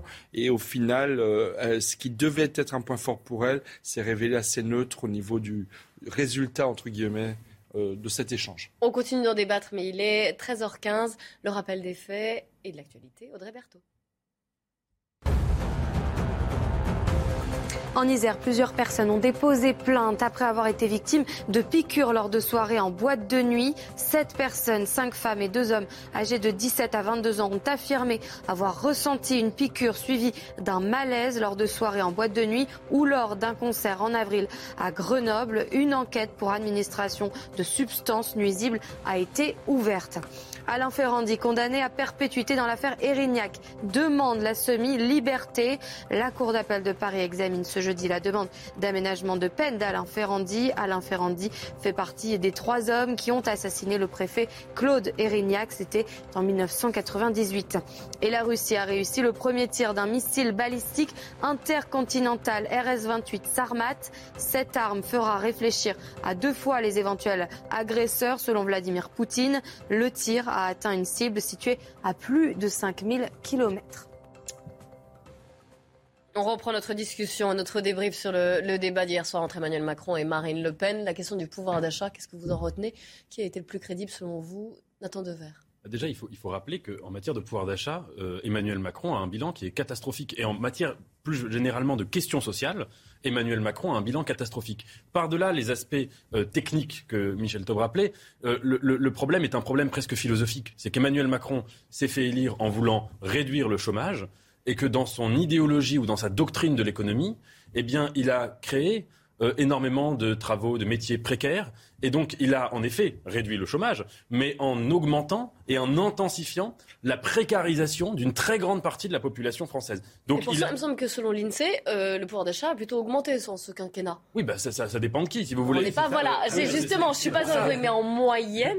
Exactement, mais c'est pour ça que je disais que les chiffres techniques n'ont pas grand intérêt, parce qu'on sait par exemple que les très très riches se sont enrichis énormément sous Emmanuel Macron, et notamment sous ces deux dernières années. On sait en revanche que des gens qui vivent en situation de pauvreté ou de grande pauvreté, enfin ça dépend du taux euh, auquel on place le seuil, mais on sait qu'ils ont augmenté, qu'ils sont de plus en plus précaires, etc. Donc le bilan d'Emmanuel Macron dans ce domaine est très négatif. Et c'est pour ça que je vous disais que le débat d'hier, je l'ai trouvé pour ma part vraiment hallucinant. C'est que cette séquence du, pouvoir d'achat, objectivement, d'un point de vue de, la, rhétorique, d'un point de vue d'analyse froide du débat, c'est Emmanuel Macron qui l'a gagné. En effet, en inversant le procès du bilan, c'est-à-dire on avait l'impression que c'était Emmanuel Macron qui jugeait Marine Le Pen sur son bilan d'opposante et pas l'inverse, et en, la prenant sur des sujets techniques sur lesquels elle, avait du mal à, répondre. Donc vous voyez, c'est pour ça que ce qui était très frappant sur ce thème, mais sur quasiment tous les thèmes du, débat, c'est qu'on avait l'impression qu'il n'y avait pas d'alternative politique, qu'il y avait quelqu'un de compétent et quelqu'un d'incompétent en face.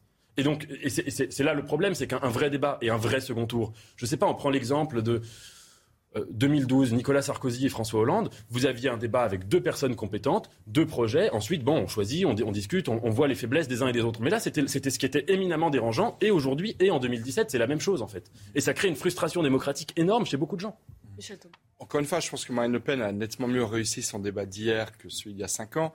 Mais tout de même, euh, quelque part, j'ai trouvé qu'Emmanuel Macron était peut-être plus efficace pour rappeler les votes de la députée Marine Le Pen, contradictoire avec certaines de ses propositions euh, du moment, et Marine Le Pen plus décevante sur le bilan d'Emmanuel Macron qu'elle n'a mm. pas suffisamment, suffisamment fait sortir. Prends l'exemple sur le chômage elle s'est perdue un peu dans des considérations techniques entre catégorie A, B, C, alors qu'il aurait suffi de dire que tout simplement les emplois sont extrêmement précaires, qu'on a réussi à contourner euh, les chiffres du chômage en mettant énormément de, travailleurs sur des emplois très très partiels, ce qui parlait très clairement à nos concitoyens plus que de parler de catégorie a, B ou C. Donc, au niveau de la sémantique qu'elle a employée, c'est pas encore tout à fait ça. C'est déjà mieux qu'il y a cinq ans, mais ça n'est pas encore tout, tout à fait ça. Et j'ai envie de dire, c'est un petit peu trop tard maintenant, parce que Bon, on peut considérer que les jeux sont quasiment faits pour dimanche. On va attendre le vote de nos concitoyens, mais ils n'auront pas droit à une belle l'un et l'autre, puisque Emmanuel Macron, dans cinq ans, si jamais il est réélu dimanche, il ne pourra pas se représenter au suffrage des Français. La Constitution l'en empêche. Et Marine Le Pen, même si je, je ne la crois pas tout à fait, nous a laissé entendre qu'elle ne voudrait pas se représenter. Non, c'était parfois se demander si la, fibre sociale que revendique euh, Marine Le Pen, elle l'a vraiment. Parce qu'il y a des moments où c'était assez simple de, de contrer Emmanuel Macron. Notamment, pour moi, c'est pas une question d'ailleurs technique, c'est une question de, de, vie quotidienne pour beaucoup de gens. Quand on est dans la catégorie B euh, ou C euh, ou D du chômage, on est des chômeurs. En vérité, c'est pas parce qu'on travaille deux heures par semaine qu'on n'est plus des chômeurs. Donc, elle, a rappelé qu'en en fait, on a, on a 100 000 demandeurs d'emploi en recherche recherche active d'emploi, 100 000 de moins que depuis le début du quinquennat, ce qui est une réalité. Et moi, j'ai été là aussi surpris du fait qu'elle ne soit pas pu pugnace euh, sur ces sujets-là. Et j'ai fini par me dire, mais est-ce que c'est juste un habillage de la question sociale chez Marine Le Pen ou est-ce que vraiment elle, elle, elle, a, elle le défend? Parce que si elle l'avait vraiment défendu, elle aurait trouvé les arguments, me semble-t-il. Or là, j'ai trouvé ça mou, j'ai trouvé ça plus dans la posture qu'autre chose, alors qu'il y avait, alors que sur, sur ces questions-là, je pense qu'il y avait matière vraiment, vraiment frontalement à attaquer euh, euh, Emmanuel Macron, qui, comme je le disais tout à l'heure, Emmanuel Macron, lui, c'est c'est quelqu'un de très agile, c'est-à-dire qui sait s'adapter à la situation. Il a très vite vu que Marine Le Pen voulait rester sur une sorte de, posture présidentiable. Et donc, c'est lui qui s'est mis à attaquer frontalement, chose qu'il n'aurait peut-être pas faite ou pas de la même manière, si elle avait été euh, plus, euh, je dirais, plus offensive. Je suis tout à fait d'accord avec vous, d'autant que si on parle du passé d'Emmanuel Macron, il y a eu la crise des Gilets jaunes, dont il a été un tout petit peu question hier, mais pas de manière mm. massive. On parle du pouvoir d'achat. La crise des Gilets jaunes, elle a été déclenchée là-dessus, sur une, euh, cette taxe des carburants qui était au croisement de la problématique écologique, parce que c'était une certaine manière, une certaine vision macroniste ou macronienne de l'écologie qui était très particulière, de s'en prendre euh, aux petits et aux gens d'en bas, aux gens qui n'étaient pas les principaux responsables, bien sûr, du réchauffement climatique, et évidemment, qui étaient au croisement de cette problématique et de celle du pouvoir d'achat. Il en a été assez peu question, euh, il en a été un, un petit peu question, mais pas, je dirais, de manière profonde. Et deuxièmement, si on parle de l'avenir, le, projet d'Emmanuel Macron qui porte notamment le RSA conditionné, on est encore une fois dans une mesure de précarisation, de lutte contre, enfin de, lutte antisociale. Mesure, là, oui. mesure qu'elle n'a pas rappelé du tout. Voilà. Euh, et elle n'a pas non plus rappelé euh, ce, ce, symbole du quinquennat Macron, qui est celui des 5 euros d'APL. Elle l'a évoqué très vite, mais là encore, elle n'a pas du tout. Euh, bah oui, moi j'ai écouté le débat jusqu'à la fin, j'ai raté, ce, raté ce On ne peut pas être concentré sur les, pendant les 2h50. Mais, mais, c'était long quand même. Hein, heures, euh, encore une fois, moi je crois que, je dis 2h50, Trois débats d'une heure à 10 jours d'intervalle, ça aurait été plus efficace à mon avis pour. C'est pour ça que le fait qu'elle ait fait de sa campagne euh, sur le pouvoir d'achat, parce qu'elle a compris que c'était la préoccupation numéro 1 des Oui, dès le début. Vous avez bien vu qu'elle ne s'est pas laissée même lorsque Zemmour était très, haut dans les sondages, elle ne s'est pas laissée emporter dans une vague de surenchère sécuritaire ou immigrationniste.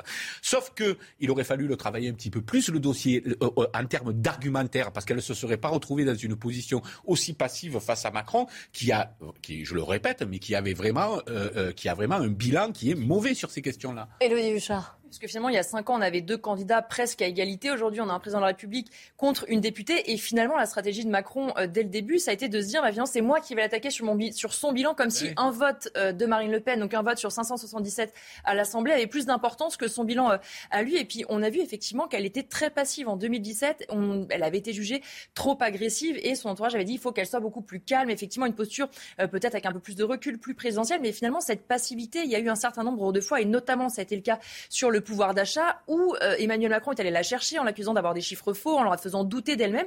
Et effectivement, on a vu une Marine Le Pen qui ne réagit pas forcément et euh, qui est, beaucoup, qui est très passive finalement et qui parfois a eu l'air de subir un petit peu les attaques du président sans trop y répondre. Nathan Devers. Oui, je suis d'accord avec votre analyse. Et globalement, toute cette campagne d'Emmanuel Macron depuis le début ressemble beaucoup à celle de Mitterrand en 88 et même dans le débat. Parce que dans le débat, tout, le, génie stratégique de Mitterrand dans ce débat-là, ça avait été de faire comme si c'était pas lui du tout qui était le président sortant, mais comme s'il était le, candidat de l'opposition. Bon, c'était une situation de cohabitation, c'était différent. Et là, j'ai trouvé que globalement, hier, euh, on avait l'impression de voir un Mitterrand euh, à 44 ans, quoi. Le côté professoral, le côté ironique, le côté euh, machiavélien en quelque sorte, le, côté de domination presque même physique dans le débat. Et donc, et on, et on voit bien comment elle s'est, en effet, et je suis, d'accord avec ce que vous disiez tout à l'heure, que sur la question sociale, si vraiment c'était son enjeu majeur euh, qu'elle a mis en avant pendant la campagne parce que c'était l'enjeu majeur des Français, elle aurait dû être beaucoup plus compétente sur ce sujet. C'est d'autant plus surprenant ces, erreurs de timing que je me souviens du débat de 2017 où elle avait voulu faire porter le bilan à, Emmanuel Macron de la politique de Hollande. Et, évidemment, Macron se retranchait toujours derrière, mais moi je n'étais juste qu'un petit ministre. D'ailleurs, j'ai pas pu faire ce que je voulais et c'est pour ça que je suis parti. Et là qu'elle avait l'occasion, parce que pour le coup, il était président de la République de le faire, elle, ne l'a quasiment pas fait. Allez, on reste ensemble, évidemment, on continue. Évidemment, ne, vous inquiétez pas, je vous donnerai la parole. Euh, on va continuer de débriefer point par point les grandes séquences, les grands moments de, de ce débat. Restez bien avec nous sur CNews. À tout de suite. Midi News sur CNews avec aujourd'hui Michel Taube, Elodie Huchard, Frédéric Durand et Nathan Dever. Mais avant de reprendre notre discussion, notre débat, notre débrief du grand débat, on fait un point sur les infos avec vous. Audrey Berthaud, il est 13h30. Les ventes de voitures ont chuté au mois de mars de 20% en Europe et de 19% en France. Une conséquence directe de la guerre en Ukraine, mais aussi d'une pénurie des pièces et d'un allongement des délais de livraison depuis le printemps 2021. Et un avion déclenche l'évacuation du Capitole à Washington. La police américaine a ordonné hier en fin d'après-midi l'évacuation après avoir considéré comme une menace un, un inoffensif avion participant à un spectacle de parachutisme.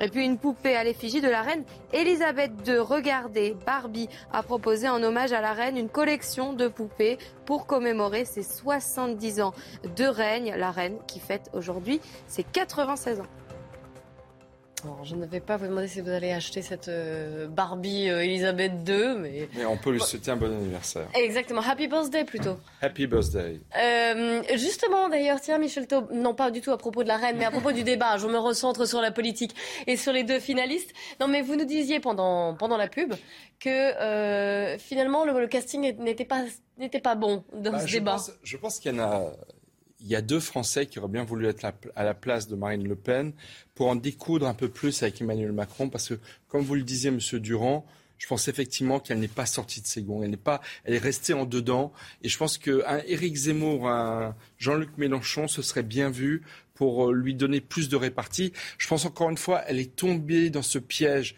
de vouloir effacer le souvenir du débat de 2017 qui a été catastrophique pour elle. Et elle, elle a voulu tellement se recentrer, tellement se donner un vernis de fréquentabilité qu'elle en a oublié, encore une fois, l'essentiel, c'est-à-dire attaquer Emmanuel Macron sur son bilan. Elle a vraiment été euh, encore une fois, même à certains moments, elle voulait même pas employer de qualificatifs et d'adjectifs pour dire ce qu'elle pensait de son bilan. Euh, elle s'excusait presque de le, de le, critiquer. Donc effectivement, je pense que elle a raté cette opportunité d'être beaucoup plus incisive, non pas par de l'agressivité, mais par de l'argumentation, et que effectivement, je pense que Zemmour et Mélenchon euh, Mélenchon, qui, je crois, a, commenté le débat en disant. Il a dit quel gâchis, voilà, vivement, le troisième tour. il est dans son rôle aussi.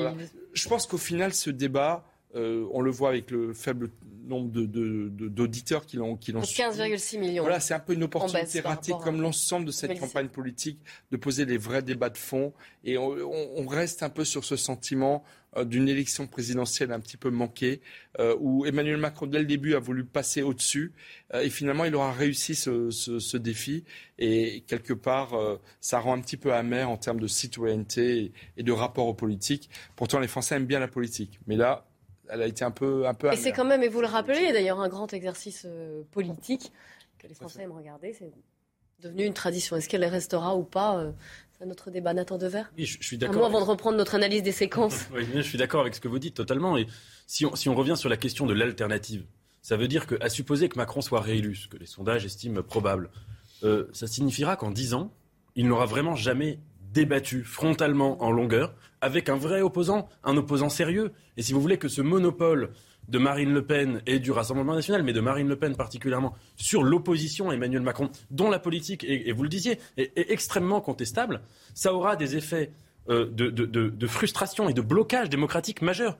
Les, les, baisses des audiences télévisuelles au débat n'en sont qu'un minuscule symptôme, mais c'est le symptôme d'un mal beaucoup plus profond, qui est qu'il y a un président qui est en effet, qui mène une politique qui est éminemment contestable, mais qui est évidemment réélu parce qu'en face de lui, il n'y a pas d'alternative. Alors, est-ce que vous pensez, est-ce que, si je suis ce que vous dites, hein, est-ce que vous présagez de, si Emmanuel Macron est réélu, est-ce que vous présagez que la politique, elle se fera dans la rue? Je pense que ça va être très compliqué. Et qu'il va y avoir un climat social extrêmement tendu. Pendant 5 ans. Parce que là, Emmanuel Macron, objectivement, il a gagné de manière impériale hier. Et j'imagine qu'il doit être très fier de lui et qu'il a montré, en fait, ce qu'il a montré aux Français comme message subliminal, c'est que c'est lui ou le chaos. Et c'est en effet le message subliminal d'hier. Ça, c'était il y a cinq ans. Lui ou la nullité, lui ou l'incompétence. C'est le message subliminal qu'il a envoyé. Donc, à mon avis, il va mener sa politique là, pendant cinq ans.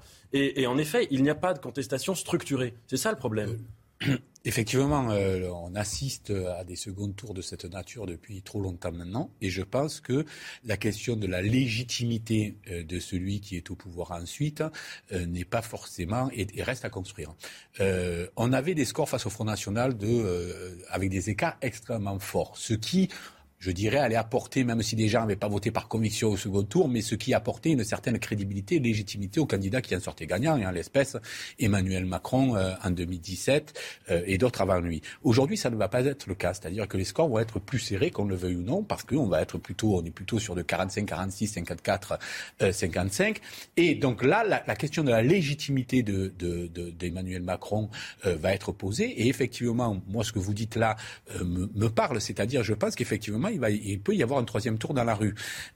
D'autant plus que, vu la, manière répressive qu'a eu euh, euh, Emmanuel Macron de, traiter ces mouvements-là, euh, sera encore moins légitime du point de vue de ce qui manifeste, parce qu'il n'y a pas que des voyous hein, dans les manifestations, qu'on les sépare d'accord, mais il y a des, des, gens tout à fait normaux qui se sont retrouvés nassés, qui se sont retrouvés gazés, etc., parce qu'ils ne supportaient pas ce type de contestation. Là, ça peut effectivement dégénérer, parce que ceux qui lui auront donné sa voix pour ne pas voir Marine Le Pen au pouvoir revendiqueront quand même euh, parce que le problème de ce front prétendu front républicain, qui à mon avis, s'il fonctionne encore cette fois, c'est la dernière fois, mais ce serait, euh, vous le disiez la dernière fois, mais de prendre des mesures concrètes des autres camps pour pouvoir revendiquer d'avoir leurs électeurs. Or, Emmanuel Macron n'est pas du tout dans cette perspective.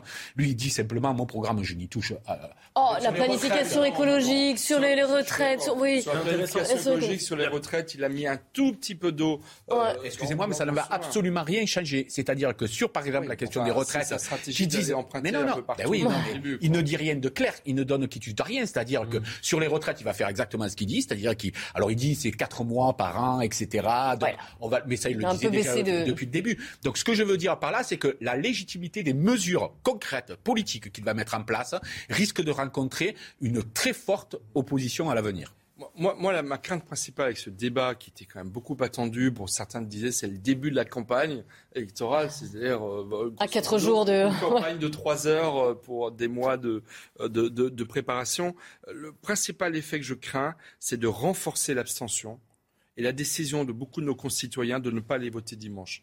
Parce qu'en fait, je pense que c'est un peu un débat pour rien, où finalement ça s'est aseptisé entre les deux, et même les, les, les grandes questions, euh, l'identité nationale pour l'un, la mondialisation pour l'autre, franchement, ne sont pas sorties du débat. Et donc je crains que en y ajoutant la stratégie de Mélenchon et des insoumis euh, d'inciter subliminalement et par des indications de certains très précises de ne pas les voter dimanche, moi ma grande crainte c'est que dimanche, effectivement, le président de la République qui sortira des urnes sera mal élu parce que les abstentions auraient été peut-être plus fortes qu'au premier tour de l'élection présidentielle. Et donc, on aura un nouveau président de la République qui va démarrer avec un problème, non pas de légitimité, mais somme toute un petit peu. Mais Effectivement, est-ce qu'il sera à même de tenir le pays Et dans un mois et demi, on va le sentir la, aux La nature de l'abstention, euh, dans des conditions comme ça, il faut bien comprendre que la nature de, de, l'abstention est en train de changer. Aujourd'hui, on ne peut pas dire qu'on s'abstient simplement parce qu'on a autre chose à faire, qu'on veut aller à la pêche. On s'abstient parce qu'on est vraiment contre. C'est un vote protestataire. Voilà, c'est-à-dire, non, mais c'est un vote, ça devient un vote de. L'abstention est, est, un, est, une sorte un geste protestataire. de, vote de, de conviction. C'est un engagement. Euh, c'est devenu. Élodie Huchard. Oui, puis un débat, effectivement, soit dans le cadre d'un débat comme ça, quelqu'un sort euh, vainqueur, soit parce que euh, il a été très bon, soit parce que euh, l'autre s'est un peu effondré. Et donc, dans ce cas-là, il peut y avoir un impact sur les votes. Soit, effectivement, comme vous le disiez, quand il y a cette sorte de finalement chacun se neutralise plus ou moins, il n'y a pas vraiment quelque chose qui en ressort. Le risque, effectivement, c'est que ça désintéresse les Français, que finalement, il n'y ait pas plus d'intérêt que les abstentionnistes qui pensaient peut-être éventuellement trouver leur choix hier, ça n'a pas été fait. Ah non, non, je vous interromps juste parce qu'on voit, et c'est la leçon qu'on entend, c'est-à-dire qu'on voit l'arrivée euh, du candidat Emmanuel Macron qui arrive à la mairie de Saint-Denis dans les Hauts-de-Seine. Comme pouvait nous le dire euh, Loïc Signor qui suit ce déplacement. Hein. Qu'est-ce que j'ai dit Haute-Seine, non pas du tout. Seine-Saint-Denis, Saint-Denis dans la Seine-Saint-Denis. Pardon. Euh, donc voilà, le candidat Emmanuel Macron et qui va ensuite poursuivre sa visite sur le terrain et qui va notamment aborder la question du, du logement et logement social. Il aurait, pu, il aurait pu parler de la question du voile et de la laïcité. Juste en face de la mairie, vous avez la basilique de Saint-Denis où les, les rois de France sont. sont, Alors merci de me fournir une, une, transition. Ça c'est parfait, Michel. Tom on revient sur quelques séquences de ce débat hier, et notamment une séquence qui vous a fortement marqué à propos du voile. Écoutez les deux candidats. Dans la cité, vous allez créer la guerre civile si vous faites ça. Je vous le dis en toute sincérité. Je suis en train de vous dire que la France, patrie des Lumières, de l'universel, serait le premier pays au monde à interdire les signes religieux dans l'espace public. Le premier pays au monde. C'est ça ce que vous proposez. Ça n'a aucun sens. Ça n'est pas le respect de nos valeurs. Latifa Ben Laden, par exemple, qui a perdu son fils, tombé sous un acte terroriste que nous voyons tous avec émotion avec son, son foulard. Je suis pour l'interdiction du voile dans l'espace public. Je l'ai dit, je l'ai dit de la manière la plus claire. Je pense que le voile est euh, un, uniforme imposé par les islamistes. Je pense que euh, les, une grande partie des jeunes femmes qui le mettent ne peuvent pas faire autrement en réalité, même si elles n'osent pas le dire, euh, puisque celles qui ne le mettent pas, en revanche, témoignent du fait qu'elles sont isolées, du fait qu'elles sont insultées, du fait qu'elles sont mises de côté et accusées d'être impures. Le voile, on était quand même sur là un point clé des divergences, des différences entre les, deux candidats, un Nathan Devers, et on l'a vu d'ailleurs dans la vision des choses. Mais qui a marqué les points? Bah, écoutez, sur cette proposition d'interdire le voile dans l'espace public, il me semble qu'il y, a trois problèmes.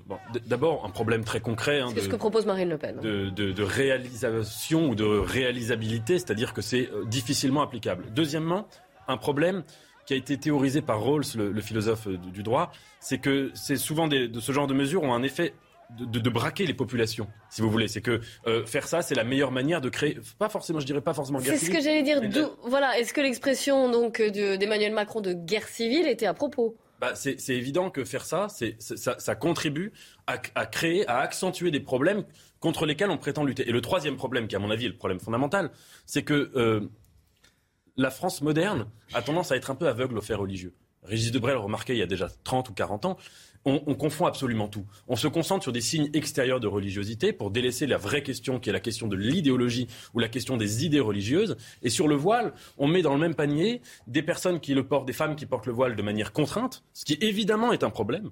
Et ça existe dans des pays où le voile est obligatoire, ça existe parfois dans des contextes familiaux, et on les met dans le même panier que des personnes qui portent le voile de manière totalement consentie, de manière spirituelle, de manière religieuse. Et je rappelle juste une chose, que ça, ça montre aussi une ignorance en histoire des religions. C'est que la question du voile féminin, est présente dans les trois monothéismes. Ensuite, les religions sont évolutives. Quand on étudie l'histoire des religions, elles, s'adaptent au temps, elles, évoluent, etc. Donc c'est plus présent aujourd'hui. Dans, le christianisme, par exemple, ça a plus ou moins euh, disparu ou ça s'est atténué. Mais dans le judaïsme, c'est toujours présent. Dans euh, chez saint Paul, c'est dans le texte de saint Paul, le voile féminin est présent. Aujourd'hui, dans l'islam, c'est présent. On ne sait pas ce que ce sera dans un siècle, deux siècles, trois siècles. Les religions sont évolutives. Mais en tout cas, il y a, tout cela témoigne de ce que Régis Debray appelait une laïcité ignorante, une laïcité idiote. Euh, qui ne connaît pas le fait religieux. Je, je, précise que les images que vous voyez là sont en direct de Saint-Denis, en Seine-Saint-Denis, où le candidat Macron vient d'arriver à la mairie. Il va poursuivre son, son déplacement sur le terrain. Moi, je me demande. Vous voyez qu'il n'est pas forcément euh, acclamé. Je, me demandais hier en écoutant. Je rappelle que c'est Jean-Luc Mélenchon qui est arrivé en tête. Hein. Ah oui, euh, largement. et très, très largement. en Seine-Saint-Denis. hier, en écoutant Marine Le Pen et Emmanuel Macron sur, sur le voile, euh, je me demandais si Emmanuel Macron aurait voté en 2003 euh, la loi euh, sur les signes ostensibles, les signes religieux ostensibles proposée et, choisie par Jacques Chirac. Je n'en suis pas certain.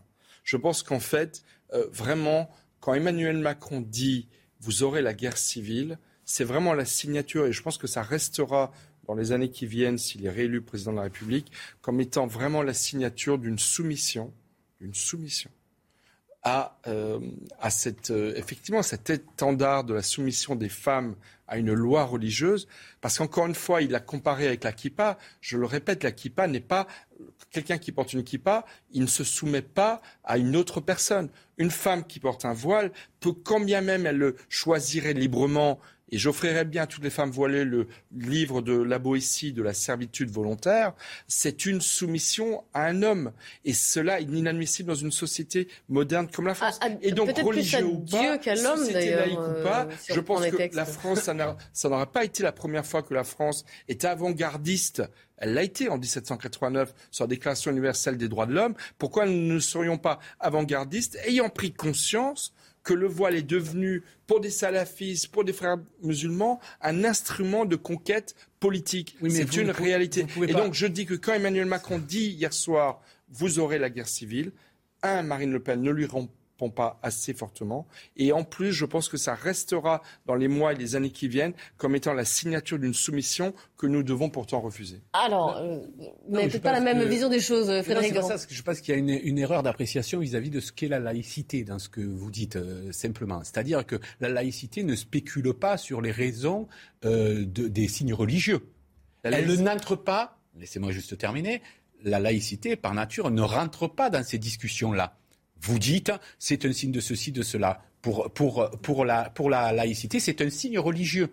Et la laïcité n'a pas à rentrer justement dans les spéculations de euh, c'est un signe de soumission, c'est un signe de ceci ou de cela, à quoi correspond la kippa, ceci ou à cela. C'est la raison pour laquelle, sur ce point, Macron, si on s'attient à ce qu'est la laïcité, une stricte laïcité, dit mais à interdire le voile, il faut interdire la kippa, bien entendu. C'est pas ce qu'il dit là. Mais enfin, et d'ailleurs, au début, bah, souvenez-vous, Marine Le Pen interdisait les deux parce qu'elle avait bien compris là où ça posait problème. Si vous commencez à rentrer dans les spéculations philosophiques, idéologiques de ce que représente ceci ou de ce que représente cela, un, on n'est pas sûr que vous ayez raison.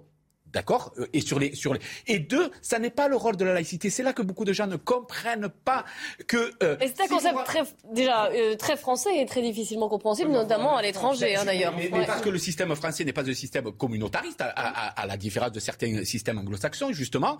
Mais justement, il doit se tenir en dehors des, des spéculations religieuses, philosophiques et idéologiques des uns et des autres. 13h45, les infos à retenir. Audrey Berthaud. Dans le procès des attentats du 13 novembre. Aujourd'hui, c'est le profil psychiatrique de Salah Abdeslam qui est passé au crible. Cette 31e semaine d'audience était en effet consacrée à l'expertise psychiatrique et psychologique des accusés. Et en Ukraine, les corps de neuf civils ont été retrouvés hier à Borodianka, près de Kiev. Certains présentent des signes de torture.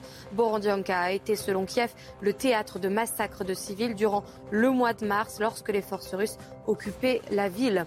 Enfin, dans le scandale du Partygate, la crise n'en finit pas pour Boris Johnson. Les députés britanniques débattent et votent aujourd'hui sur donc le Partygate, ces fêtes organisées à Downing Street pendant les confinements qui ont valu une amende au Premier ministre. Michel Taub, je vous laisse répondre à Frédéric Durand. Donc. Non, mais moi, ce que je, pense qu'Emmanuel Macron, entre les deux tours, a essayé de, conquérir l'électorat de gauche. Et euh, le quotidien La Croix, qu'on ne peut pas soupçonné d'extrémisme, a publié une enquête très intéressante il y a dix jours qui montre que 69% de nos concitoyens musulmans ont voté Mélenchon. Et où se trouve aujourd'hui euh, Emmanuel Macron? À Saint-Denis. Euh, la capitale. Et parce qu'il va aussi chercher les électeurs de, de Jean-Luc Mélenchon. Je pense qu'Emmanuel Macron a fait un choix politique. Il a décidé, dans la continuité de ses prédécesseurs, de mettre la poussière et les difficultés sous le tapis sur la question de la laïcité. On parlait, on parlait du voile, mais des enseignants me disaient que c'est de plus en plus difficile d'expliquer à des enfants de jeunes filles voilées qui viennent à l'école qu'elles doivent enlever le, voile. Voilà où nous en sommes aujourd'hui. Et c'est pourtant Emmanuel Macron qui a fait la loi contre le séparatisme son Au-delà de la loi de 1905, parce que l'islamisme a avancé, j'y peux rien, c'est la réalité dans de nombreux territoires de notre pays. Et donc il faut effectivement redoubler d'efforts et ne pas avoir peur de craindre une guerre civile, comme le dit Emmanuel Macron. Le problème n'est pas là. Le problème, il est de rester. le problème, Autant euh, dans les, à l'école, par exemple, il faut être extrêmement ferme, etc. Mais on l'est de moins en moins, Monsieur Durand, et vous le savez très bien. Mais ça, c'est un tort.